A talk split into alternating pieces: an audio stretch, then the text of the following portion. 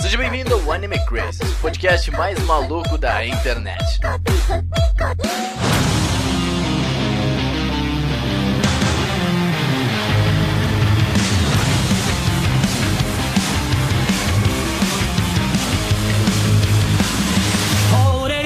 Olá, Otaku! Sejam todos muito bem-vindos a mais um Anime Crazes. Eu sou o Renan e finalmente um Cavaleiro Zodíaco bom. Olha, Olha só, há controvérsias. Há Olha só. Oi, gente, aqui é a Tati. Aquela deusa lá, vestida, gosta de fazer cosplay? Porque eu gosto. É Saori mais manjado que tudo. E aí, pessoal, aqui é Augusta. E um recado pra você que é velho e está dando rating no novo anime de Cavaleiros: chora mais. Pode chorar. E aí, galera, aqui é o Rodolfo. E olha, não precisava de muito pra fazer um Cavaleiros melhor, hein? E ainda assim... Cara. Ih, olha aí, olha aí, ó. Briga. E é com o nosso hater que a gente vai falar hoje de Cavaleiros Zodíaco Knights of the Zodiac da Netflix, que é a nova adaptação da, da primeira série, basicamente, né? É basicamente, né, o 2D que a gente tinha antes, transformado em 3D agora. É um remake aí de Cavaleiros, mais um. É o Yes, mais um- Cavaleiro um- só para baixinhos. Ah, boa, boa, boa, boa, boa. É o Cavaleiro de Dias Modernas.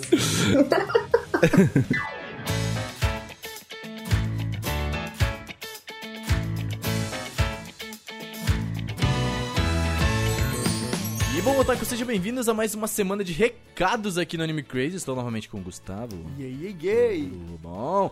E vamos começar já falando dos nossos queridos apoiadores maravilhosos, apoiadores barra assinantes, por quê? Porque eles assinam conteúdo, basicamente, né, Gusta? Assinam conteúdo Exatamente. extra. Eles assinam conteúdo e assinam para ouvir a gente falando muitas merdas no grupo. então é isso aí, gente. Pra assinar a gente é só em apoia.se barra animecrazes e picpay.me barra. Lá tem todos os estruturadinhos, os, os recompensas e tal. Inclusive estão sendo reestruturadas. Logo, logo a gente vem com novas recompensas, novas coisas legais. Então fiquem de olho, a gente tá conversando bastante sobre isso nas últimas semanas. E se você então tiver ideias também, manda pra gente aí que vocês querem. Nos e-mails. Pá. E as pessoas que já apoiam a gente no Apoia-se é o Alexandre Casemiro, a Bruna Cristina, o Celso Luiz, a Dai Soares, o Di Para Campos, o Diego Magalhães, o Felipe, a Emanuela Quirino, o Enzo dos Santos, o Gabriel Franco Borba, a Ranhan, o Guilherme, que é o nosso novo apoiador. Tudo Yay, bem?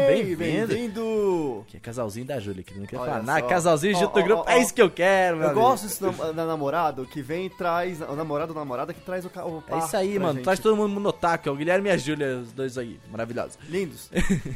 E o Luan, a Luciene, o Misaki, o Nicolas Teodósio, o Pedro Sácar, a Rafaela Lima, o Roberto Leal, o Thiago Souza Sobrinho, o João Marcos, o Leonardo Zagato e o Tasley Martins. E quem ajuda a gente lá no PicPay é o Lucas Freitas, o Tyron Brunelli, o Lestat, o Robert Tosco, o Pablo Jardim, a Marli Cantarino e o Fernando Tengu. Maravilhoso. E basicamente a gente já falou que você ganha algumas recompensas e as recompensas específicas são o quê? O nosso grupinho privado, como a gente já falou, que todo mundo a gente fica batendo papo. Esse grupo É rola cada coisa, Meu, gente. esse grupo é incrível. É, Essa semana eu tô numa semana, tipo, bem, bem cansado, bem de trabalho. Eu não consigo acompanhar o grupo. Todo dia, quando eu abro o Telegram, tem lá, tipo, 500 mensagens Sabe o que? Lidas. a gente tá espalhando agora os stickers animados do Naruto aí. A gente tá fazendo aí, tá, tá, olha tá- só. os novos stickers animados do Telegram, galera. Aqui, ó, a gente É tá espalhando Lá a gente compartilha sticker animado, wallpaper, né? Um beijo lá.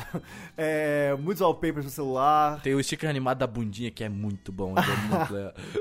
A gente compartilha histórias, memes, muitos testes também, né? Do, É, do o BuzzFeed. Buzz- ali. nossa, o BuzzFeed é o nosso Nossa, maior amigo. é, Amamos o BuzzFeed, manda mais teste pra Manda nós. mais tete. Tete. E também tem os podcasts exclusivos que estão voltando e os áudios exclusivos. Todo podcast tem os nossos bloopers e nossas opiniões políticas. Sobre- Pa- pa- Pica-pi. É, Sempre tem uns bloopers que o Gabriel separa, é isso aí. Além dos cinco primeiros podcasts do Anime Crazes, tá? Mas, Gusta, também temos nossas redes sociais para as pessoas. Temos sim! Você pode seguir a gente em tudo com arroba AnimeCrazes. É arroba AnimeCrazes no Twitter, no Instagram, no Facebook, youtube.com barra AnimeCrazes. Fiquem de olho, se inscreva no nosso canal no YouTube porque tá vindo conteúdo novo pra ele. Já se inscreve lá. Agora é domingo gravando? Talvez. Talvez, Não quem sei. sabe, maybe. É, não dá spoiler, né? É, já se inscreve lá, já assina o sininho da- das notificações pra você acompanhar quando a gente voltar. Você já recebe. Tem que, tem que pegar o balangodango lá do sininho, apertar nele pra você saber de tudo. Isso aí. Vai também na Twitch, twitch.tv barra Twitch, essa Ou, semana, como é que é? gente. Live Crazes.live. Olha, falando até junto. Crazes.live, bonitinho. Essa semana vamos ter uma live especial que vai ser exclusiva para a Twitch. O Seru que deu a ideia, é claro, né? Tinha que ser nosso gamer de plantão. Que o que, que vai acontecer? Essa semana, esse final de semana tem o Evo, que é o quê, Gustavo? Um dos maiores eventos... É o maior. de- é. Fight É, Game, tá, Fight de Game. Ah, tá, de De Fight, Fight Game. É É maior, Games. porque é o único, talvez. É, de Fighting Games. É o maior evento de Fighting Games do mundo. E a gente vai acompanhar aí alguns jogos, especial o Tekken 7, é, que é o grande estrela, parece, essa Evo.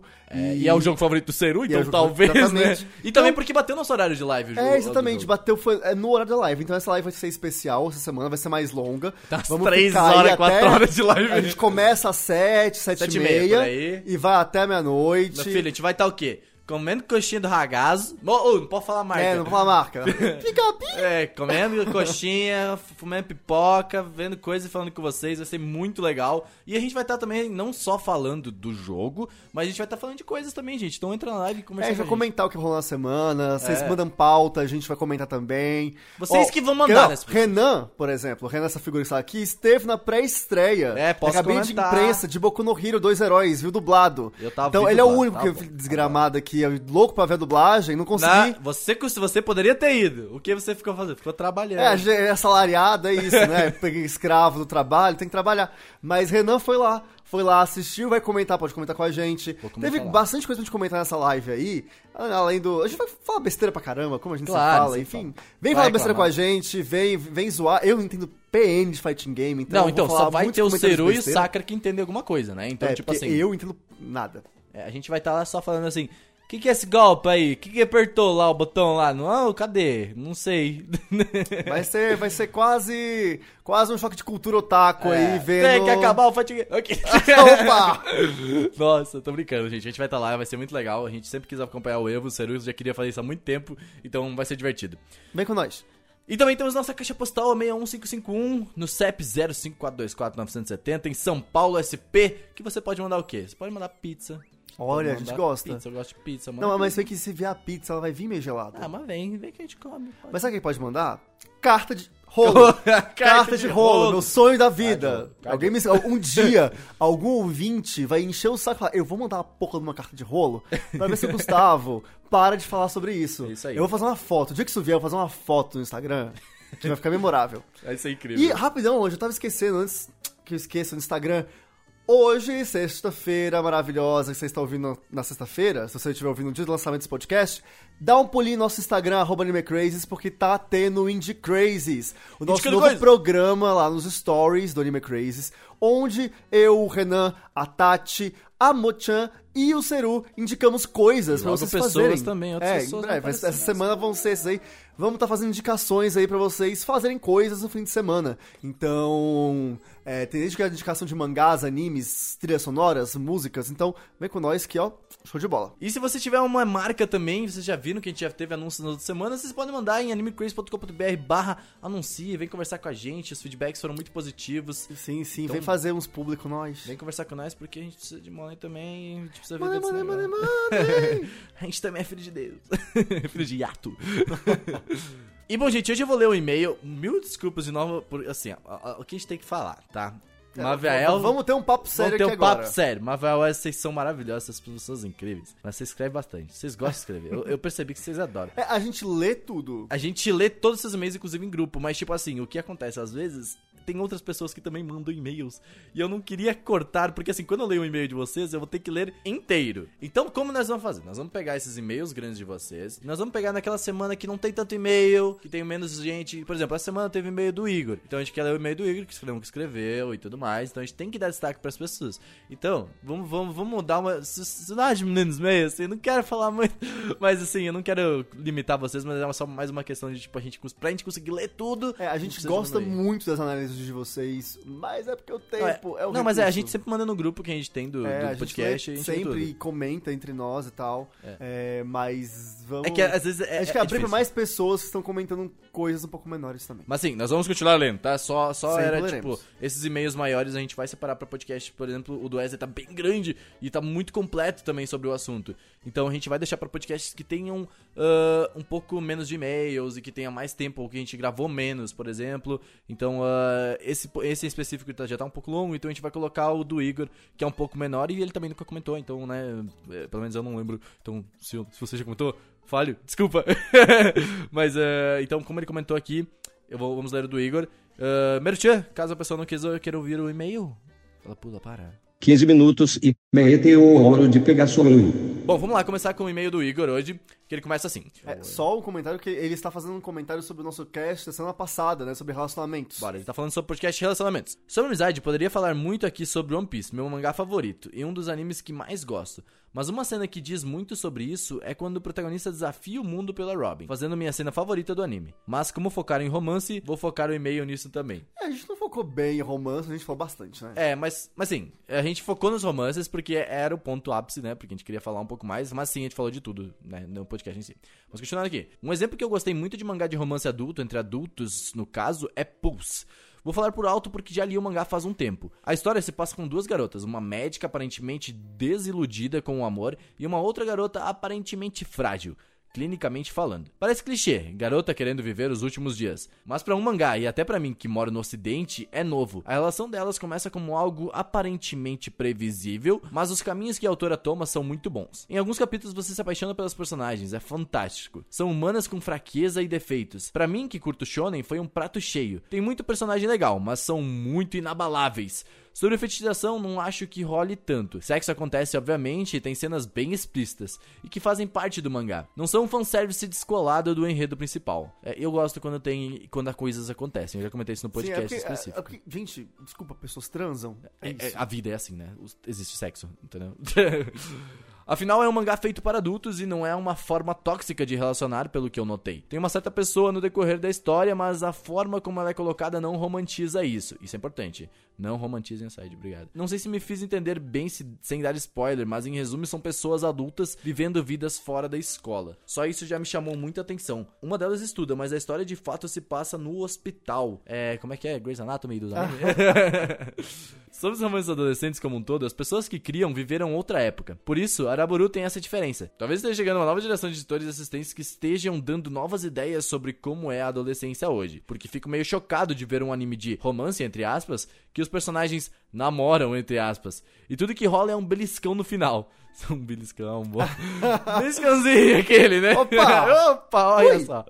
Se eles não têm relacionamento, posso aceitar de não rolar nada. Mas aquilo me pareceu muito coisa de outra geração. Posso estar errado, mas tive essa impressão. É, mas é, é bem isso, Araburu, ele traz uma visão muito nova de sociedade, é uma coisa que talvez seja isso. Eu não sei se a autora, eu, eu não conheço tanto da autora. Talvez mas- por ela ser nova. É, mas assim, se ela não for tão nova, ou não for da nossa geração, talvez ela seja atenta ao que é a nova geração. E isso é um ponto positivo pra essa obra, que ela conversa com a gente, ela conversa com, com o adolescente, com o jovem de hoje. Então é um bom ponto levantado aí. Sim. E ele finaliza com: Tem um momento que vocês dão uma romantizada também no romance japonês em detrimento do Brasil. Não quero passar pano pra nossa cultura, mas a gente tá falando de um país que romantiza demais o BDSM e confunde muito com o estupro. Eu não entendi muito a frase, mas. Não. É que eu não lembro da gente ter romantizado. É, eu não lembro dessa cena também, desse gente- momento. é. Mas bem, se você comentou, eu vou reouvir o podcast depois e ver se a gente deu uma romantizada. Talvez porque a gente fez o podcast meio no flow, então a gente foi É. comentando só o que a gente achava. Mas a gente entende que, tipo, é assim, a, gente- a cultura japonesa ela é repleta Sim. de umas coisas um pouco.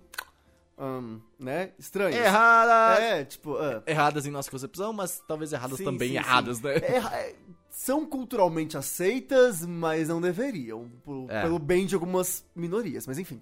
É, mas é, é realmente, tipo, o Japão ele tem uma questão de romance um pouco mais séria, mas também tem seus problemas. Aqui no Brasil a gente tem uma questão de romance um pouco, né, conturbada pela ah, sexualização de tudo, mas Gosto. né? é, tem- cada, cada, cada, cada região e cada país tem sua. É, ele, come- ele finaliza assim característica também, ó. Não generalizando, mas não é porque eles vão mais devagar que isso torna eles melhores, entre aspas, ou piores que nós, entre aspas também. Só diferentes. É exatamente isso que a gente Sim. tava tentando falar, assim. Somos todos diferentes e vamos respeitar nossas culturas. É, eu acho que teve um momento do podcast até que a gente fala, gente, está falando na nossa visão ocidental sobre o Exatamente. assunto. Sempre- é sempre importante frisar. Talvez a gente não tenha falado exatamente isso, mas sim, estamos falando na nossa visão ocidental, brasileiro, cucu pegando fogo do, dessa, dessa, dessa parada, entendeu?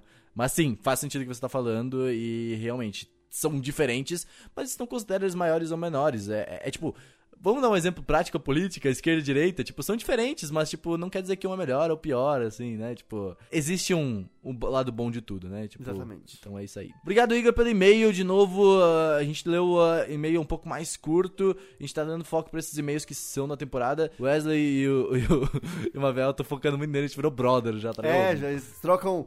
Tá nessa disputa de quem, É. quem tem mais e-mail lido e tal. Mas você também pode entrar nessa, seja como Igor. Mande e-mails pra gente. Você vai ouvir esse cast agora que é sobre Cavaleiros do Zodíaco Netflix. Dê suas opiniões também, que a gente fala no próximo cast, dá uma lida. É, tem outro tema também essa semana, você comentar alguma coisa que faltou, que você achou que a gente não comentou, você- ou que comentamos em outros canais, tipo site, Instagram, redes sociais. Manda pra gente, a gente vai ler com o maior prazer. A gente adora ler os e-mails de vocês, Sim, porque total. é sempre muito legal, a gente se sente mais próximos de vocês e mais conectados. Isso aí. E obrigado, gente. Mandem mais e-mails e vamos pro podcast. Vamos que esse cast tá, ó. Cavaleiros de elevar o cosmo.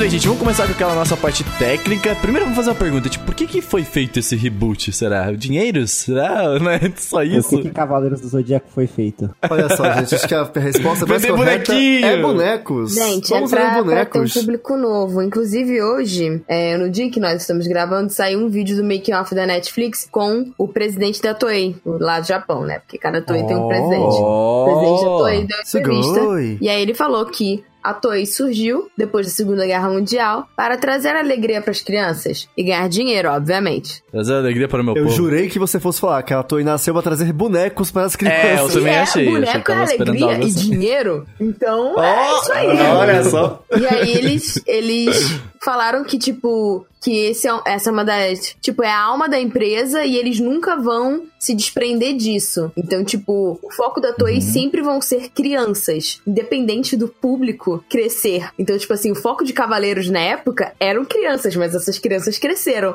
Então agora, tchau! A gente quer novas Agora tchau. crianças. Verdade. É, tipo, tanto que a- a- toda a discussão foi essa, né? Do começo da galera do. Aquela famosa galera que segurou o Cavaleiros do Zodíaco nas costas 30 tantos anos. Quem segurou o Cavaleiro essa foi a- a Zodíaco primeira por 30 discussão. anos foi a Manchete, o SBT, a Band e todas as É. emissoras que passaram. Cartoon Network deu uma sobrevida aí. Exatamente. É verdade. E uma redublagem. É aquilo, gente, é bem claro. Esse novo anime dos Cavaleiros, ele veio para pegar um público novo, porque É. assim... E, e tem um outro ponto em cima disso, que é... Cavaleiros é um anime que fez muito sucesso no Japão na década de 80... E é Morreu. isso. Depois nunca emplacou, emplacou. Morreu. É um Hoje, no Japão, Cavaleiros é como se fosse, sei lá, tipo, Fantástico Mundo de Bob aqui no Brasil, saca? Nossa. Tom e Jerry, saca? É um anime antigo que, ah, nossa, eu assistia, mas é isso, não tem interesse em voltar a assistir de novo. E, mas é um anime que fez muito sucesso fora do Japão. Tanto que aqui no, aqui no Brasil e tudo mais nem Aqui aparece. no Brasil foi uma febre terrível. É, eu agora convivo com pessoas um pouco mais velhas do que eu, muito mais velhas, na verdade. E, ah, tipo, quando eu comento alguma coisa de Cavaleiros do Zodíaco, todo mundo conhece, Sim, porque assim, Cavaleiros gosta, sabe? Zodíaco Tipo, é o anime mais famoso do Brasil. E foi o anime que abriu a porta para outros animes aqui. Para outras Sim, drogas sim. mais pesadas. Tá? Se a gente tem Isekai hoje, né? Se tem Isekai com a gente hoje, a culpa é do Senhor. Todo mundo É, tem que ser deve grato ser. de alguma forma a Cavaleiros do Zodíaco, porque a gente não teria a nossa cultura taco brasileira se não tivesse passado na manchete naquela época. É, isso não quer dizer que é um anime bom também, né? Você tá falando que ele Claro, é importante. claro, claro, ele tem a sua importância. Eu tô dizendo isso aqui. Mas tem um fato que Cavaleiros nunca, nunca, sempre tentou, mas nunca conseguiu pegar o, o mercado norte-americano. E esse anime da Netflix é também uma Sim. investida pra tentar abocanhar este mercado. Por isso a versão... Abocanhar este É, mercado, que bonito. Por né? isso a versão Da americana música. de Pegasus Fantasy. Por isso Knights of Zodiac, que é... A música do final, a Andy também é mega americana. Sim, Nossa, é mega americana. aquilo- Esse anime foi feito para os Estados Foi. Unidos. É pra tentar emplacar cavaleiros nos Estados Exato. Unidos. Você não viveu essa época, Renan, mas aqui no Brasil, cara, era a atração principal da manchete durante um, durante um tempo, passar Sim. Cavaleiros do Zodíaco. E todo mundo assistia. Era o pico de bop. Todas, todo mundo ficava Era a comentando. atração principal das nossas vidas. Era o que se falava na época entre a criançada aí, Cavaleiros do Zodíaco. E quem nunca comprou naquelas lojinhas de um real aqueles monte de boneco falso de Cavaleiros do Zodíaco. Ah, então, essa parte do- dos bonecos aí do primeiro Cavaleiros eu peguei ainda um pouco, mas tipo, eu não vi na manchete, por exemplo, porque eu acho que eu não era nem nascido. É, né, não, tipo? você pegou, Renan, a segunda fase. É. Você pegou quando. o- Porque assim, né? Cavaleiros veio pro Brasil em 94. Aí. 94, veio pra TV Manchete e foi exibido até 97, onde todos os episódios foram exibidos. A Renan nasceu, filmes. para também, né? Aí Não- quando a Renan nasceu, a Manchete faliu. olha aí, Isso aí, talvez o um. anticristo, Né? o anti-otaku. Olha só. E aí, enfim. Só que Cavaleiros era muito grande. E em 2002, se eu não me engano, não, 2004, foi quando. Enfim, 2000 alguma coisa. A Toei renegociou com o Cartoon. E aí a gente teve Cavaleiros no Brasil novamente, o anime clássico. Redublado. Que. Redublado. Porque a dublagem inicial era toda cagada. E essa foi a trajetória de Cavaleiros. Desde então, Cavaleiros nunca mais parou. Porque em 2002 veio a saga de Hades, lá no Japão. Foi uma retomada do projeto. E aí a Bandai lembrou o quanto de dinheiro esses bonequinhos dava. E desde então, Cavaleiros tem animes novos e projetos Mangás novos. novos. Spin-offs e drabbles. Não significa, novamente, que tudo seja bom. Talvez muito pelo contrário. Mas enfim. Uh, Knights of the Zodiac também, o do Netflix tem a direção do Yoshiharu Ashiro e a produção do Terumi Nishi, o desenho de personagens, e o Takashi Okazaki, designer de armaduras. Que legal, mano, tem um designer de armaduras. E quem que é o americano produtor lá que foi crucificado? Começa com J. Eugene Son, Isso aí. que na verdade ele é o roteirista. Começa com J, Eudine. Então, Eugene Sun, ele também, né, é roteirista de vários projetos da Marvel. Vários desenhos e animações da Marvel passaram por ele. Então, ele foi escolhido por isso, porque as animações deles fazem sucesso, as da Marvel fazem sucesso com o público infantil. A Toei queria pegar esse público e nos Estados Unidos. Então, a pessoa que eles acharam mais indicada para esse projeto foi Eugene Sun, né? Também deve ter tido uma, um dedinho na Netflix aí nesse, nessa, nessa escolha e tal. Uhum, total. Eu não conheço muito do trabalho do Eugene Son, mas, tipo assim, pelo know-how aí, né, é, parece fazer um bom trabalho. Tipo, é, é- é claro, né, é, o roteiro é bem simples, né, porque meio que, bom, é Cavaleiro Zodíaco ainda, né? Meio que já Mas, existe, é, mas ele fez É, uma então. série de mudanças também. Ele fez várias adaptações, sim. Até porque vão ser dois episódios, né? Então, tipo assim, até onde Tem que adaptar? Essa é a questão. Vamos ruxar. E é interessante que o estúdio, mesmo sendo 3D e tudo mais, ainda é a Toei Animation. Eu não sabia que tinha lá um espaço mega focado em 3D, assim. Sim. Ah, o, que, o, que o que eu fiquei uma dúvida também, foi feito na Toei Japão, será? Ou na Toei dos Estados Unidos? alguma Não, coisa? eu, foi feito na Toei Japão, o 3D e tudo mais. É um anime da Toei, só que distribuído. A Netflix faz apenas a distribuição. Provavelmente um patrocínio aí também, né? Não, mas enfim. olha só, a Netflix no Japão, pra vocês terem uma noção é, do porquê que faz sentido Netflix e Toei, o catálogo da Netflix japonês é o maior catálogo de todas as Netflix do mundo. Ou seja, a. Netflix Japão produz muita coisa. E tem muita coisa no catálogo. E muita coisa é deles. Animes, dramas, talk shows e etc. Fora a as coisas da gringada. Então, faz muito sentido a Netflix Japão tá crescendo muito, no entanto que a gente tá tendo toda hora, tipo, animes feitos pela Netflix ou em parceria e tudo mais. E aí faz sentido a, Violet. a Toei e a Netflix se juntarem. Então, tipo assim, a Netflix no Japão não é só uma distribuidora, ela também é uma produtora.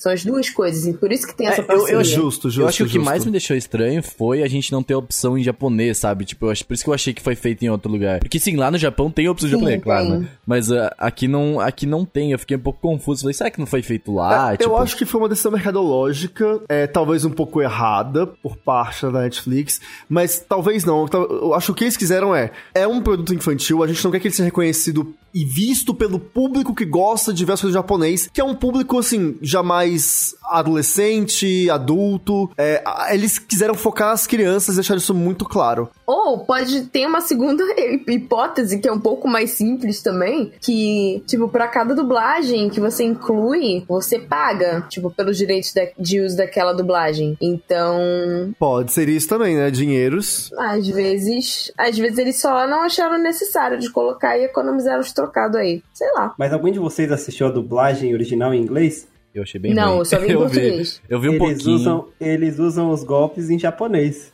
É? Ah, é? Sério? É, o nome dos golpes todos são em japonês. Pegasus You Say Can? Que coisa. Eu só ouvi um pouco do. Eu só vi um pouco do- da dublagem em inglês, porque, tipo. Eu vi dois episódios e é péssimo. Nossa, isso é tão É. raro, tipo, de americano fazer. Americano é tipo, pega os punch, entendeu? Eles não fazem essas Sim, coisas. é, Foi Pegasus e Can. E isso é um tiro no pé. Ah, enfim. Comentaremos sobre isso mais pra Mas é, eu frente. só vinha pra ver a voz da, da Shun, tá ligado? Porque uh, eu falei, será que era parecido também com a da. da, da, da Não, Úrsula foi Bezerra? bem Mas foi bem pegada. mina, né? Foi bem mina mesmo, assim. Foi mulher, Foi mulher. bem né? mina. A da, da Úrsula é um pouco mais andrógena.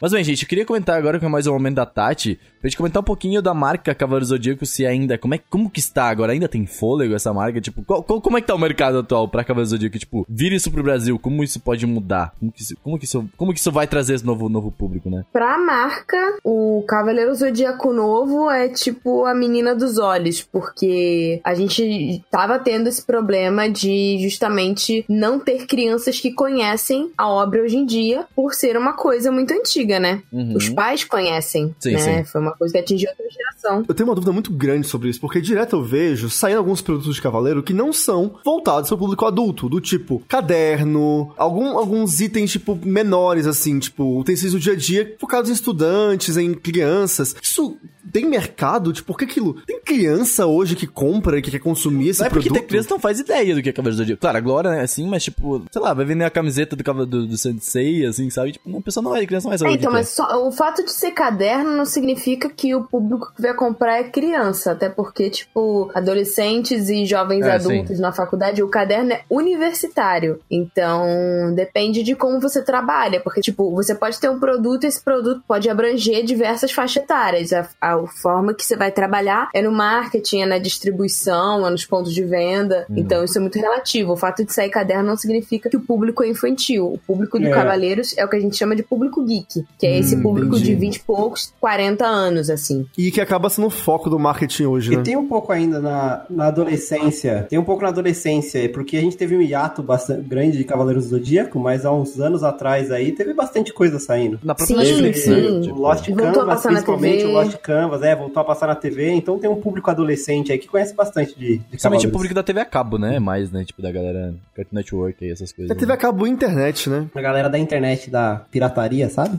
Fazendo pirata. Com certeza, com certeza, mas é, é bem isso que a gente tá falando. Eu acho que é uma nova aposta e eu acho que tem tudo pra dar certo, principalmente aqui no Brasil, né? Como já deu certo uma vez, Principalmente pro mercado infantil. Sim, total. É um. é- é- todo, todo. A gente vai falar agora, por exemplo, da animação e tudo, mas todo. Todo. Animação, música, o jeito que é feito, é tudo é voltado pra esse público, né? Então, tipo. É, pro- é de propósito. As É. pessoas acham que as pessoas dão tiro no escuro. Tipo, é a maior companhia do Japão de entretenimento e vocês realmente acham que eles estão, tipo, não sabendo o que eles estão fazendo? Tipo, É, eles tipo- têm todo um departamento de pesquisa de tendência e marketing pra entender como é que eles vão atingir. Mas eu entendo às vezes quando as pessoas pensam um pouco assim, porque a gente tem alguns exemplos como A Lenda do Santuário, que foi o remake anterior de Cavaleiros, né? Que foi um fiasco, tipo, não dá pra negar que aquele filme foi um fracasso. A gente teve também, antes dele ainda, o Prólogo do Céu, que foi um outro filme muito fiasco, e até o Kurumada admitiu que esse filme foi um erro. Olha só que ruim! Apesar de que, parênteses, eu acho um filme incrível. Eu vou te falar que o Prólogo do Céu é uma das poucas coisas aí de Cavaleiros do Zodíaco que eu assisti. Eu assisti no cinema e falei, nossa, interessante. Gostei desse Só filme. que não é Cavaleiros. Esse que é o É, ponto. exatamente. Não, Não, é, Cavaleiros. É, ele traz uma pegada toda Nossa, psicológica você foi e ver Cavaleiros do filosófica. Zodíaco no cinema, cara. Você apostou nisso. O Prólogo do Céu, ele tem uma pegada muito mais Evangelion do que Cavaleiros, se você parar pra analisar. Mas isso talvez seja um assunto pra um outro cast. Mas bem, vamos falar um pouquinho mais agora da- do Cavaleiros mesmo, que eu quero comentar.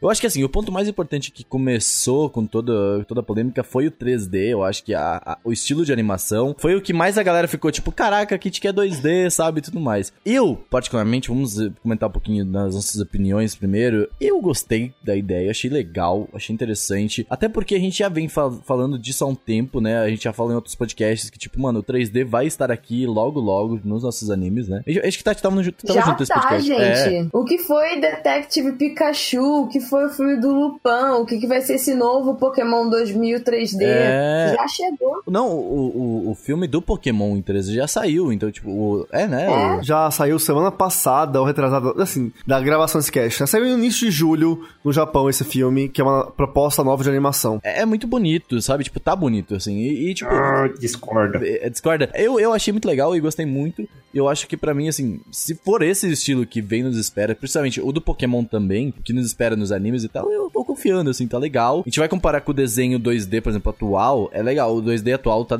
tá bom. Mas se a gente fosse, por exemplo, comparar com o desenho japonês, que Cavaleiros do Zodíaco foi feito, aquele PowerPoint lá, tá Não, ligado? aí não, aí não. Aí É. tá pegando pesado demais, né? É, não, Mas- não, não, eu sei. Mas se fosse pegar um estúdio de Fate, por exemplo, sei lá, eu acho que rolaria, sabe? Tipo, seria da hora também. Eu acho. Mas não seria, eu acho que o público do. Pegar um público que não tá tão habituado a ver anime. Sim. Eu acredito que seja esse o objetivo também. Até também porque acho. o 3D dele não é o 3D de anime, não é o 3D de um High Score Girl. É, não. É um 3D muito mais animação, sabe? Animação americana. Ele e é, é, o que eu tava falando. Desenho na do Hot live. Que, tipo, as crianças hoje em dia, se você for ver, a maior parte dos produtos... Dos, eu, eu, eu fico chamando de produto. É, do...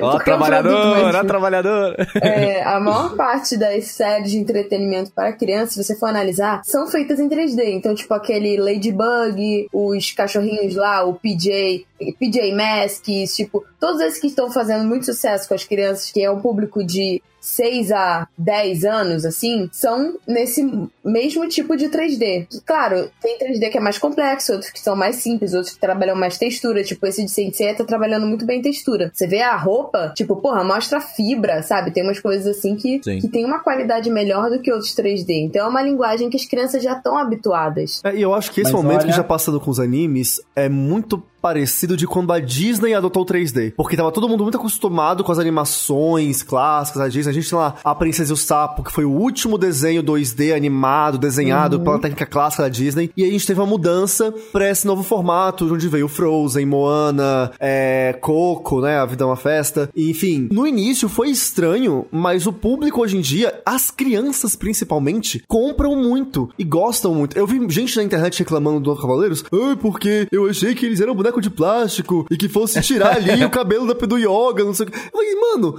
mas Então, essa é a proposta, falar. Lá, saca? Rodolfo, tipo, da animação. Mais ou menos, calma, calma, mais ou menos, né? Ele claramente ele não foi um grande investimento. Sim. Exatamente, isso que eu ia Lógico. falar. É muito repetido, ele evita ficar fazendo trocas bruscas em armadura, em roupa, isso e aquilo. Ele evita fazer animações muito pesadas que tenha que, Uhum. que tirar ou colocar a armadura. Demora mais no render, tá ligado? muito- Eu percebi isso. Ele reaproveita muito cenas de, de combate cenas. e, cara, é muito baixo custo. Claramente é tipo uma aposta. Vamos lançar isso daqui. Não, sempre que, sempre o Japão coloca um 3D no meio de alguma coisa, é pra baratear. Porque se você for comparar o valor de um anime que é feito tradicionalmente, em que tem, tipo, key animation, em que os caras fazem os esboços na mão e tem uma série de etapas, e o que você consegue fazer no 3D, o 3D é muito mais rápido e muito mais barato. Então, com certeza, tipo, a Toei fez uma escolha do tipo, uma aposta num mercado em que eles queriam, tipo, entrar, mas sem se arriscar completamente. Porque se fosse um fiasco, pelo menos ele Exatamente. custou, tipo, trilhões pra fazer. É isso mesmo. E dá pra perceber em diversos pontos isso. É pouco contato físico. Nas lutas mesmo, às vezes são pouquíssimos contatos físicos que tem na luta. É mais poderes se acertando. A, a cena do helicóptero também, tipo, tu- ele, ele, ele segura o helicóptero, tipo, e dá tiros. Normalmente nesse tipo de 3D sai pelo menos alguma parte do helicóptero e tal. E nesse caso o helicóptero nem quebra nada, sabe? Tipo, Ele é só bem. explode. E É, a mesma, a mesma animação explosão. É bem mais tudo. simples, É, é, bem sim, mais sim. simples. Mas aí eu quero comentar algo sobre isso, que é o quê? É, pra mim, isso incomoda. Pra você, Rodolfo, isso incomoda. Pra gente, né, isso incomoda. Eu não incomodei, eu falei. Mas foi assim,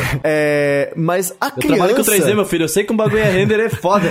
Mas o lance que eu dizer é, tipo, a Mano, a criança criança... vê Baby Shark e acha demais. É, tipo, a repetição, que por exemplo, a gente falou, pô, mas É. a Shun usa aquela corrente para no míssil, aquela cena se repete umas cinco vezes, mas a criança, a Cavaleiros já repetição pra fez isso, criança no é 2D. bom, é, é bom pra É. criança, repetição pra criança é um recurso bom pra você fixar as coisas pra criança. Tô me sentindo Pra muita fazer uma lavagem cerebral, vamos combinar aqui? É. E a segunda coisa é que, tipo, eles não ligam pra animação. Eles gostam de se empolgar. E aí a gente entra num outro ponto. Então, assim, eu acho que falar sobre animação de qualidade, eu acho que, lógico, é uma questão de economizar e é uma economia até clara e, e faz sentido, porque não era o objetivo. Se tivesse uma animação foda ou não, a criança que é o público-alvo do produto ia olhar e falar. Dane-se, dá na mesma. Eu, eu tô me sentindo muita criança, porque, tipo assim, pra mim, assim, eu, eu sou muito público-alvo é desse negócio. É, então. Exatamente. Você, Você é a nossa que eu falo, criança. Não me incomoda, Gusta. Não me incomoda. Tipo assim, eu tô falando, colocando as críticas aqui e tudo mais, mas não me incomoda, porque eu sei que eu não sou o público-alvo. Eu vejo, eu assisto e eu reparo. Não, não, eu, eu digo mais que eu sou a criança, porque eu sou a pessoa que tava gritando meteoro de Pegas aqui sozinho, porque tava repetindo o negócio. Chego na empresa falando que assim, ó, meteoro de Pegas. Mano, Eu só aqui, ó, fico lembrando, tá tipo, quando eu era criança e na época era VHS, né? É, e aí, tipo assim, eu voltava, eu rebobinava e voltava pra parte que eu queria ver de novo. Então, assim, essa- esse lance da repetição, ele é um recurso, sim, muito usado. Cara, eles usaram, tipo, útil agradável, entendeu? Sim. Um público que não é tão exigente, é, a repetição funciona. E a repetição e a técnica é barata. Agora, entrando no outro quesito, gente, desse anime aí também, que eu senti muita falta em relação à animação passada, que não tá diretamente ligado à animação, é a trilha sonora, hein? Eu ia falar isso, a trilha. Nossa, como a trilha sonora faz falta, hein? É. É. Faz. É- Essa foi uma economia que eu acho que foi Tem, burra. tem uns momentos em que, tipo, não tem nada. Eu percebi muito mais ele como Stings. Não sei se o pessoal entende. Quando eu falo Stings, é tipo assim, aquela música que começa e termina em torno de 15 a 20 segundos. Sabe, sabe quando troca vai, a, parte no meio do episódio, tem pra propaganda? Aquilo tipo é um Sting, porque vem. tadã, Sabe? Aham. Então, então, tipo. É pra poder cortar pra passar na TV. É, e eu percebi muito no, no anime que tem muitas músicas que elas, tipo, começam assim, vai começar e daí, tipo, acaba, sabe? Principalmente nas, nas batalhas, assim, que, tipo, eles vão começar a dar os poderes e tal. Tanto que não evidencia nada, entendeu? Tipo, é, é diferente de um ah, Naruto, por exemplo, que vem... É, então. Sim. Cavaleiros têm as suas trilhas marcantes Tem, tem de batalha. trilhas e são famosas. Muito boas. Gabriel, faz favor e sobe aquela trilha de batalha aqui quando o Seiya tá levantando. Pois é, eu acho, tipo, essa foi, como eu comentei, foi uma economia burra, porque aquilo, é, eu acho que uma das maiores críticas que estão fazendo nesse anime, e essa crítica eu concordo, é que ele não parece memorável, ele não, parece marcante, ele não parece... Aí, quando falam sobre isso, remetem, ah, porque a luta foi ruim, ah, porque a luta foi fraca. Eu não diria isso, eu diria que é a falta de uma trilha sonora marcante combinando com as cenas que, que estão acontecendo na tela. Se a luta do Ikki com Pra o Seiya né? tivesse uma trilha impactante, que fosse a única, mas que fosse memorável, talvez a percepção de todo mundo sobre ele fosse diferente do tipo, pô, tava meio fraco, mas quando chegou a luta do Ikki com o Seiya, podia ser a mesma animação, mas se tivesse uma trilha sonora marcante, talvez isso tivesse tudo diferente. Então, eu acho que a economia aí pecou grave mesmo. Só pra discordar do Gusta, né? Eu acho que não é só a trilha sonora. Eu acho que nos combates também faltou um pouquinho daquele drama de superação dos cavaleiros. Ah. Mas você sabe que isso é uma do- linguagem americana e não japonesa, eu sei, né? Eu sei, eu sei. Mas É, pra quem aquilo? assistiu ali, eu acho que isso era uma das essências de Cavaleiros. Eu tava ali, aqui, ok, assisti. O Seiya até menos insuportável nesse. Isso é um ponto positivo, hein, gente? É, fato. Mas o lance é, é esse, essa dramaticidade, dramaticidade toda de Cavaleiros que tem e, Ah, e esse peso. negócio, isso é muito anos 80. É, É. uma linguagem É dos anos datado. 80. É, se você assistir animações hoje, Eu, tipo, bom, um exemplo prático, eu vendo agora o Cavaleiros do Zodíaco, que, tipo, lembra que ano passado a gente fez, o pod- já fez um podcast com a galera de Cavaleiros do Zodíaco que, cara, eu não consegui ver, sabe? É, eu acho, tipo, não funciona, saca? Tipo, por isso que eu digo, tipo, e realmente, eu também acho vazio. Você vê aquela luta do Ikki com o Seiya, sem o peso que tem no mangá e no anime original, cara, realmente, pra gente que conhece, que é daquela época, falta uma coisa. Mas pra criança, é igual outro, outro ponto que falaram, que a animação foi muito corrida, muito acelerada. Ah, eles ficam amigos muito rápidos. É, Foi tipo, ótimo. Foi isso. ótimo. Só que muita gente reclamou, falou isso não faz sentido. Mano, põe na cabeça, tipo, da criança que está assistindo esse anime, que tem 5, Meu 6 filho, anos o de idade. cachorro vira teu amigo em dois minutos, tá ligado? É, o lance é, acho que, tipo, o que, o que eu quero colocar muito aqui é que estão botando muitas críticas em cima desse anime. A nota dele no, como é que é o nome daquele site? IMDb. IMDb. Muito Tá baixa. baixíssima. 4.8. E, assim, muito que o pessoal tá falando na perspectiva de quem é adulto e viu o clássico. E eu acho, gente, entende pra quem que esse anime se destina. Vê o teu moleque, se você tem filho, se você é é tio,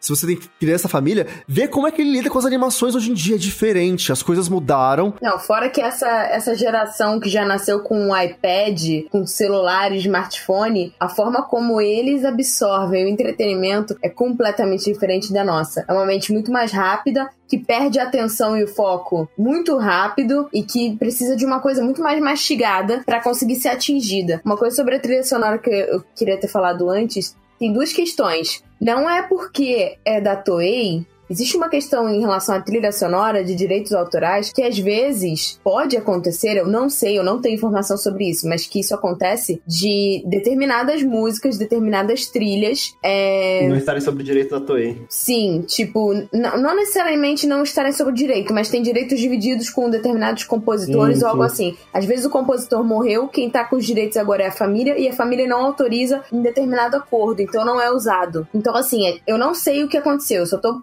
pontuando isso porque isso acontece na indústria da animação em relação à trilha sonora. E a outra coisa é que trilha sonora não é só música. Trilha sonora é efeito sonoro Sim. também. E uma das coisas que eu senti falta e que, tipo, é, é a alma e que eu acho que poderia colaborar pra, tipo, fazer o desenho ficar mais memorável para as crianças, já que esse é o objetivo, é o barulho das armaduras Nossa, na hora o que tim. a armadura é armaduras, montada. né? Sim. Porque, tipo, na própria abertura, quando ele falava assim, tipo, todo mal, combater, despertar o poder. Aí, tipo, fazia um. É, tu não consegue imaginar a música sem isso, né? Tipo, é, é foda. Por favor, editor, bota o barulho dessa, dessa armadura. Coloca aí, Gabriel.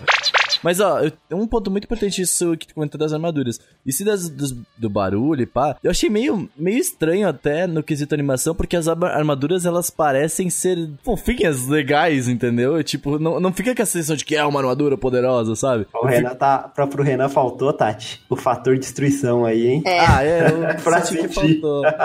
Eu senti. Não, mas é, é eu porque acho a que eu armadura senti. toma dano, isso é uma coisa que eu percebi, porque eu gosto muito de Sim, reparar sim, em sim, sim. textura de animação. E a textura da armadura dá pra ver que tem arranhado quando eles estão lutando, tem amassado, mas nenhuma armadura, tipo, quebrou, porque as armaduras eram, tipo, feitas de É, louça ele no só joga desenho. uma textura por cima. É, não, é- é cima, exatamente isso, tu- O, modelo. É, tipo, é, é tanto que ela não muda na hora. Tipo assim, ela vai mudar na hora que bate, mas é tipo assim, é só tu trocar a textura, tá ligado? Tu faz uma outra textura e deixa Exatamente. ela. Que é aquele lance da economia que a gente tinha falado. Mas no desenho, Aham, tipo, mano, sim. era um soco, o bagulho quebrou, era feito de vidro. É, o escudo mais forte. Opa, quebrou. Opa, e vai lá sangrar. Mas vocês não têm essa sensação das armaduras serem mais, mais de boa do que no, no- no- Parece, né? Elas parecem mais fofinhas. Eu tô vendo agora a imagem de novo. Elas parecem muito mais molengas. Não sei, eu tenho essa sensação, assim. Faltou os elmos só pra Pois mim. é. É. É, Eu pessoalmente achei o design das armaduras todas muito bonitos. Não, elas são Ah, muito claro, porque bonitas. antigamente não tinha bonitas, design nenhum, bonitas. né? Os caras vestiam Ering, sei lá. O, o Seiya vestiu um meio, meio sutiano na primeira Pois é. armadura dele, velho. Sim.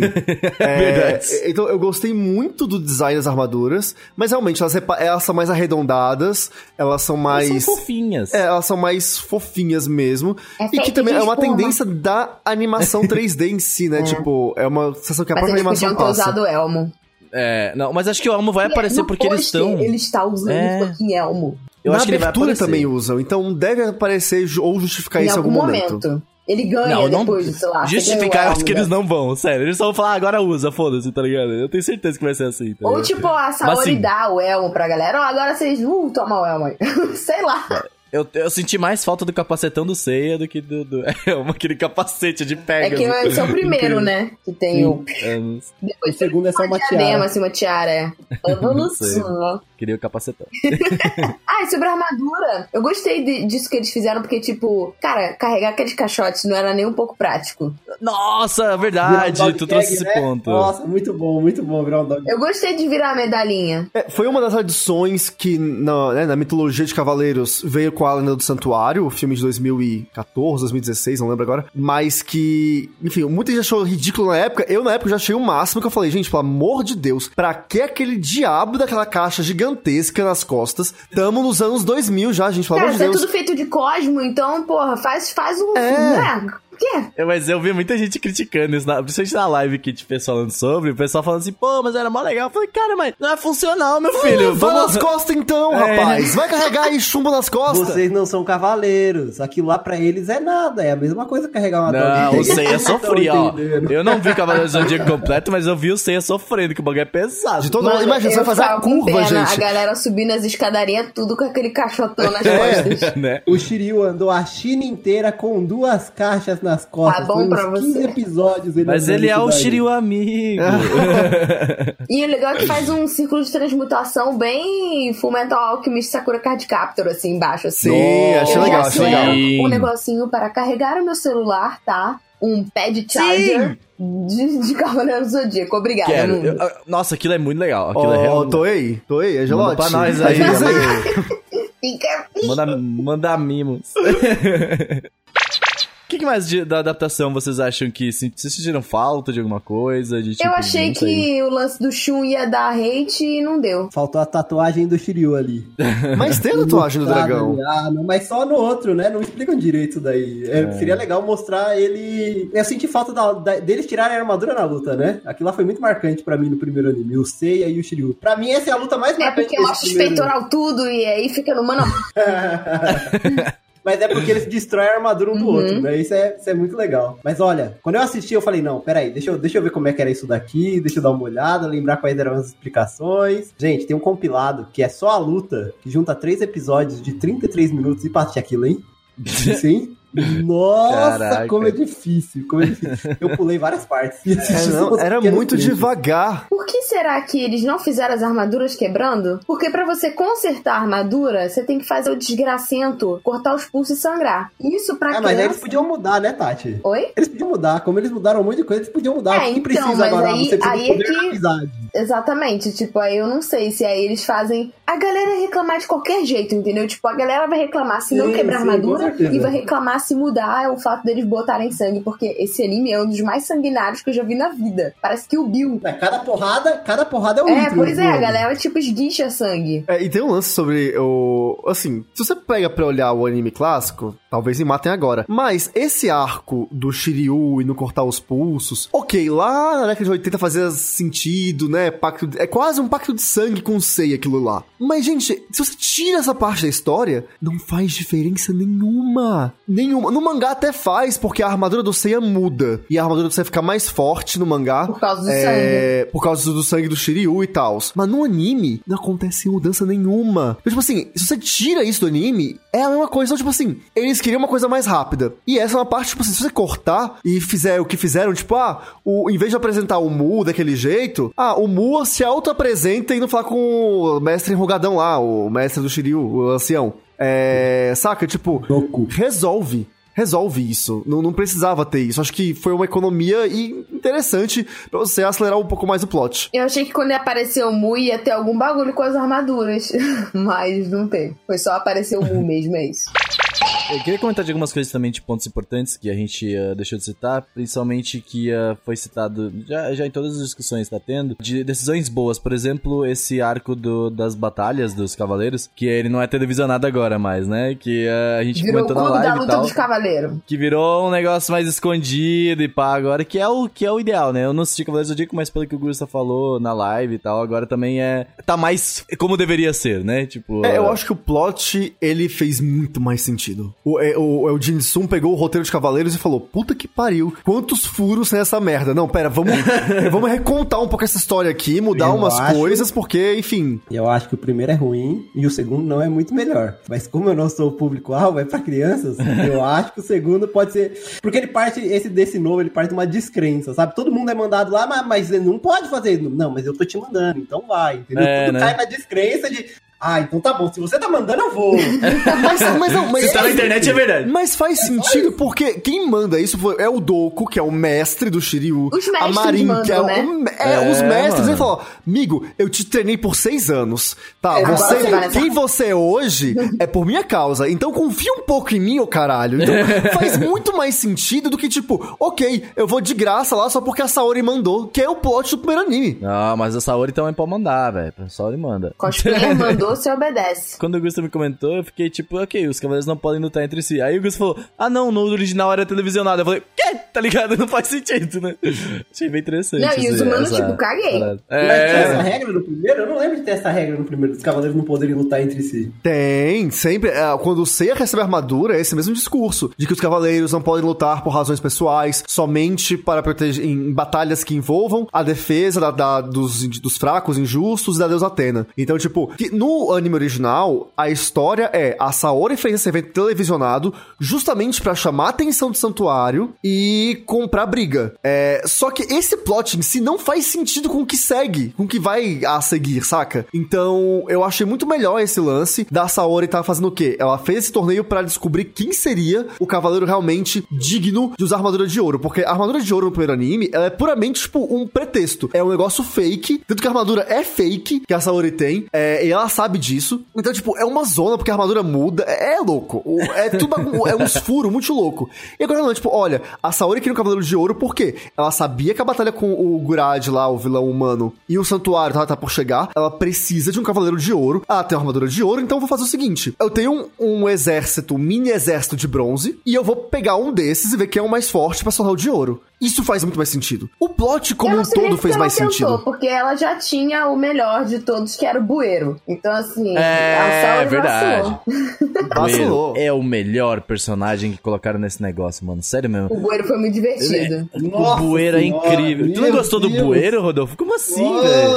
Eu achei o bueiro mega aleatório, como eu falei. É que eu não tava assim, esperando achei ele, então eu ri. É, eu, eu não, primeiro eu falei assim, o que caralhos é esse bueiro do nada? Porque foi um, foi um mini, alguns minutinhos, dois, três minutos de uma hora que tipo assim, beleza, o Seiya saiu do bueiro, e aí o bueiro fecha, eu falei, ah, ele ficou preso, né, ele vai ter que dar um jeito de, de voltar, né, eu achei que isso já até já tinha no original. E aí, do nada o bueiro começa a falar, eu falei, cara, o que tá acontecendo aqui, tá ligado? Duas coisas chatíssimas pra mim. Esse bueiro e a maneira que um ficar se comunicando com o outro por dia. Nossa, o, o Yoga pra mim é o personagem mais insuportável desse Meu desse Deus. novo. Nossa, o Você não é chato, venha falar mal do meu yoga! Mas por que, que tu não gostou do Nossa, bueiro? Calma, como vamos, Yoga vamos, é não, não vamos perder. Ele só é por que, babaca, velho. por que tu não gostou do Deus, bueiro, Rodolfo? Qual que dá o teu problema com o bueiro? Porque ele tá ali, tipo, pra ser um alívio cômico ruim. Não, ele não olha um cômico ruim, ele olha um Não, cômico não, bom. não. Ah, é, tá Ô, bom. ô, Rodolfo, o, a- o do Bueiro é o, é o fator Marvel neste, neste anime. Não, É. É o fator. Marvel. Convenhamos, é o fator Marvel e funcionou. Tipo, o que teve de meme com relação a isso, as pessoas é comentando, incrível, funcionou, saca? Eu que sou criança, Homem-Aranha! Time bueiro! Total. Saca? Então, assim, é, é isso. É esse, essa comédia nonsense, é essa coisa, tipo, inesperada, que é, é, uma, é um fator que tem acontecido muito no universo da Marvel, e não só na Marvel, mas em animações mais recentes. E é isso, eles dedicaram um quinto do episódio pra isso, foi, e foi uma decisão acertadíssima, porque funcionou e tá reverberando como era o objetivo de rever- reverberar. Não tem nem mais o que dizer. Ruim, ruim. Não, não me convenceu. Ruim. Odiei. Tá bom. Mas e qual que é o teu problema com o Ryoga, então, agora? Cara, é, a maneira como o Yoga sempre fica falando é que nada vai dar certo. Ah, mas ele não vai conseguir agora. ele vem com alguma gíriazinha ruim. Ele tipo, é- ah, tá achando que eu sou o quê? E sei lá. Ca- Nossa, eu ele foi não bem sei desagradável mesmo. Eu até me arrependi de ter Nossa. colocado ele na minha calcinha quando eu era criança. Não merecia. Sinceramente. Não mereceu a minha calcinha. Não merecia na minha calcinha. Eu vou trocar. Ah, não, eu adorei o Yoga debochado. O Yoga ficou debochando de todo mundo. Tem uma cena que é incrível, que tipo, eles estão lá sendo metralhados lá pelo, pelo Gurad, nessa do Gurad. Aí ele, desre- é, tipo, desvia um golpe lá pro Shiryu. O Shiryu, oh, cuidado a ele. Ué, teu escudo não era o mais forte? Nossa, Caguei que de rir. Mas, mas é eu isso. só, tipo, briga, briga, briga. É, eu fiquei, eu fiquei, eu fiquei muito. Nossa, um tsundere em Cavaleiro do Zodíaco aí, né? Tipo, Eu achei incrível. O Yoga, a- a- as piadas do Yoga são incríveis. O texto do Yoga tá maravilhoso. Eu amei, amei o Yoga. Mas, ó, Mas ó, vamos, antes de a gente dar as nossas finalizações, eu queria fazer um comentário um pouco mais assim. Tati, o que você achou da Shun em si? Porque a gente teve um podcast exclusivo sobre essa questão toda, e, do pré-Cavaleiro do Zodíaco, né? E uma finalização, assim, agora com essa dublagem que deu uma. Tipo, não deixou ela feminina, né? Não sei como é que eu posso falar assim. Deixou bem mais andrógena a voz dela. O que que tu achou como mulher? É, a dublagem, a dublagem brasileira, né? Porque a dublagem americana É, sim, bem mais sim, sim, Mas, assim, quando a gente gravou, a gente tem um episódio extra do Tamias em que a gente fala sobre Exclusivo, né? é, exclusivo dos apoiadores em que a gente comenta sobre. E assim, mano, agora que a merda tá feita, né? O que, que você vai poder fazer? Então, é, eu tava esperando, né, pra ver qual que ia ser. E eu não gosto da decisão de terem transformado a Oshun em Ashun. E eu acho que, tipo, se for para fazer, faz direito, né? Tipo, se for pra transformar uma mulher, então transforma uma mulher direito. Ou se fosse pra transformar alguém em mulher, pega, tipo, o Wiki. O Wiki mulher ia ser foda, ícone lésbico. É o sonho da minha vida. Ica e Esmeralda. Eu queria o Shiryu, hein? Eu posso sonhar, a minha fanfic. É, mas ela não me incomodou, na verdade, porque ela não teve um papel tão relevante assim, fora na hora que ela descobre que são os chips e tudo mais. Mas a personalidade é a mesma, então, tipo, não fez, não fez diferença. E a dublagem da Úrsula deixou a personagem muito andrógena. No entanto, que muita gente, tipo, não comentou, porque muito provavelmente esqueceu que não era um homem. É, tanto que uh, a, a decisão também da dublagem, ela foi adaptada porque tem poucos artigos, né? Sim, Eles não falam, exatamente. tipo, eles falam ah, muito tipo, a mais fez você, eles isso. não falam ela. É, tipo, ah, você fez isso, não tipo chão, sabe? Aham. Tipo, foi bem, foi bem, foi bem interessante isso também. Foi, foi uma escolha de propósito. Eu, eu também acho, eu concordo, eu ia falar isso. Tipo, eu acho que foi feito de propósito porque, bom, o brasileiro já é meio cuzão, né? Não combinar. Aí, tipo, aí, já todo mundo ficou meio puto, né? É, tipo, eles já sabiam, então eles que. Acho que eles tentaram abafar, tipo, apagar o incêndio caso, ali é. com o que dava pra fazer. Total, eu, eu concordo. Eu achei interessante ainda. Eu, eu fiquei com uma dúvida só, tipo, e esse peso que teve na época, na parada dos chips ali, já tinha, não, não existia no normal, no original. Aquela do- do- dos, dos cavaleiros de. É porque não era feito Ah, daquela Cavaleiros forma, Negros. tipo, não são tipo ah, os cavaleiros renegados, não sei o que, são tipo meio que sombras dos cavaleiros. São as versões. Ah. É, e eu queria né? fazer um, um comentário disso, tipo, que é, é porque tem muita gente criticando também esse lado dos as armaduras tecnológicas, o vilão humano, que isso é desnecessário. Eu acho que talvez não foi tão bem abordado, mas de todo modo foi uma decisão, acho que correta, porque ele trouxe um fator humano pra dentro dessa treta entre os deuses, que hoje é um fator. é, Se você pega toda a o que faz sucesso na cultura pop, tipo Marvel, que tem conquistado muitas coisas, é, o fator humano tá sempre presente de como a humanidade pode fazer algo. Participa É, E disso. eu acho que, exatamente, a- a- os, os teus heróis sem poderes, como o Gavião Arqueiro, o próprio Batman na DC e tal. Então, assim, esses personagens humanos ganharam muito destaque ultimamente. E eu acho que eles quiseram trazer esse elemento pro anime e eu acho isso muito importante. E eles deixam o anime mais fluido, porque, tipo, velho, na moral, os Cavaleiros Negros no primeiro anime, eles são, tipo, clones. Tipo assim, você só aceita que eles são gêmeos, sem serem gêmeos, dos Cavaleiros principais, que por um milagre tem. Olha só, todos têm uma versão negra da sua armadura.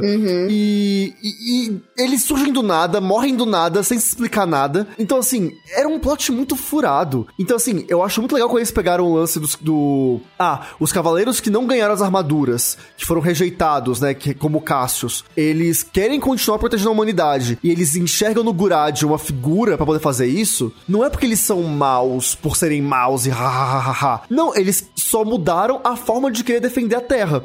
E acharam alguém que deu essa oportunidade pra eles. Então, eu achei isso muito legal. É abordado de uma forma muito leve e superficial? É, porque, de novo, foi um anime voltado para crianças. É, não Todo precisa aquele esquema, ter né? Essa profundidade. Mas o recurso foi muito bom. Eu achei o recurso ótimo. E bom, pra finalizar, gente, considerações finais, ah, o que esperar dos próximos episódios, o que, que, que, que vocês acham que vem por aí? Assim, primeira, primeiramente, vocês curtiram, vocês acham que tem potencial, acha que rola mais? Então, eu gostei, na medida do possível. Achei fraco. É, não é pra mim um anime, tipo, mas é um anime que eu não acompanharia. Eu vou acompanhar porque eu gosto de Cavaleiros, apesar de todos os pesares. Eu ah, já assisti de tudo. Se eu vi Soul of Gold e Santia Show, eu vejo isso com tranquilidade. É, Fala com tranquilidade. Então, assim, a grande questão é: eu acho que tem um potencial. Talvez eles tenham que arrumar algumas coisas pra tornar o anime um pouco mais empolgante, pra poder ficar marcado. Não acho que tá ruim pro público-alvo, porque ele se destina, mas acho que falta ainda alguma coisa pra não passar desapercebido. Tipo, eu acho que ainda não supera. é, A Cavaleiros não vai ganhar atenção das crianças que estão assistindo Steven Universe, Ladybug e outras animações é, voltadas pra esse público. Ele não tem nada marcante. Ele é competente, ele funciona, mas ele não é marcante. Acho que os próximos episódios têm que trazer um pouco mais isso e esquecer totalmente o público antigo. É, eu sinto que às vezes ele tenta trazer umas nostalgias, trabalhar um pouco de nostalgia, só que não funciona. O público antigo não vai gostar, Rodolfo tá aí pra provar isso.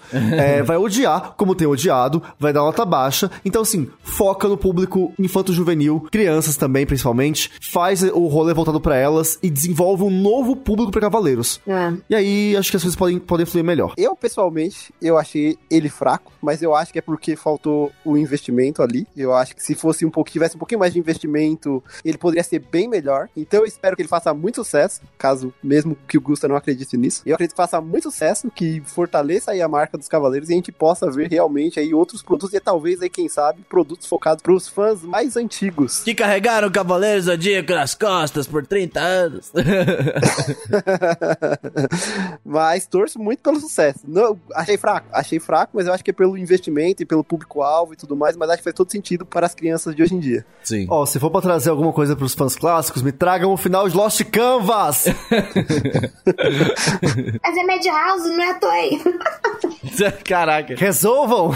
Faço, gente, se o Homem-Aranha foi, foi pro da Sony, foi pra Marvel, eu acredito em tudo. Quem sabe a Toei não faz acordo com a Madhouse ou a TMS aí, rola um bem bolado e a gente tem a continuação. Tem eu fazer tenho o esperança. acordo Kurumada, meu querido. É isso. Olha só, olha aí, ó. Tem coisa que a Toei não quer. Aí o que a Toei não quer, os outros quer. E é assim que funciona. Só digo. Esse mundo triste. E tu, Tati, qual que é o teu, teu ponto aí de Cavaleiros? Eu sou suspeita pra falar porque, tipo, eu já gostava de Cavaleiros, eu trabalho com a marca e eu torço bastante pra que faça sucesso. Porque o que impactou a gente quando, é, quando a gente era criança, eu acho que ia ser muito legal de ver isso impactando, tipo, uma outra geração, vendo uma outra geração. Porque, assim, eu acho que esses animes que são clássicos e tudo mais, Dragon Ball, Cavaleiros e tal, tudo bem que eles tiveram o timing certo, eles chegaram na hora certa, da forma certa e estouraram em um lugar que não tinha nada disso. Mas eu acho que eles têm, tipo, eles têm alma, esses trabalhos. E é por isso que tem tantos fãs. Então, nada mais justo que não deixar esse trabalho morrer e puxar um novo público justamente pra marca ir se reinventando e o Kurumada ter novas ideias e isso dá possibilidade. Então, eu acredito que a próxima etapa vai ser o que o Gusta disse na live, vai ser tipo a saga dos Cavaleiros de Prata. Não sei aonde vai adaptar, mas eu queria muito que, tipo, fizesse sucesso suficiente pra, pra ter, tipo, as 12 casas nesse mesmo estilo. Bom, eu que eu acho que sou o público total desse anime, assim, bom, é, eu não assisti Cavaleiros Zodíaco, É, seja criança. Mas uh, eu que sou público, tipo, uh, não por ser criança, mas eu acho que mais por ser uh, eu nunca ter visto, sabe? Tipo, eu vi só na época, vi um outro episódio, não me interessou, por quê? Porque eu não vi na época que eu era uma criança, eu vi na época já que eu era, eu já tinha meus 17, 18 anos, né? Então, tipo, fez basicamente o que eu queria na primeira série, tipo, ele acelerou as coisas, deixou tudo mais rápido, tudo mais fluido, sabe? Tipo, é, beleza, as coisas vão acontecendo e, e não ficam paradas, entendeu? Tipo, muito tempo, não, porque eu não posso fazer. Não, ele pegou bem isso de fazer essa vibe, de trazer essa vibe mais do 2019, né? Que as coisas são mais rápidas, as coisas têm que acontecer mais rapidamente. Isso já me atraiu logo de cara. Tipo, o Gusta até, até fez a pergunta pra mim, tipo, cara, tu não tá achando meio rápido e tudo mais? Eu falei, mano, normal, século XXI, entendeu? É nóis. Sem tempo, irmão. É isso aí.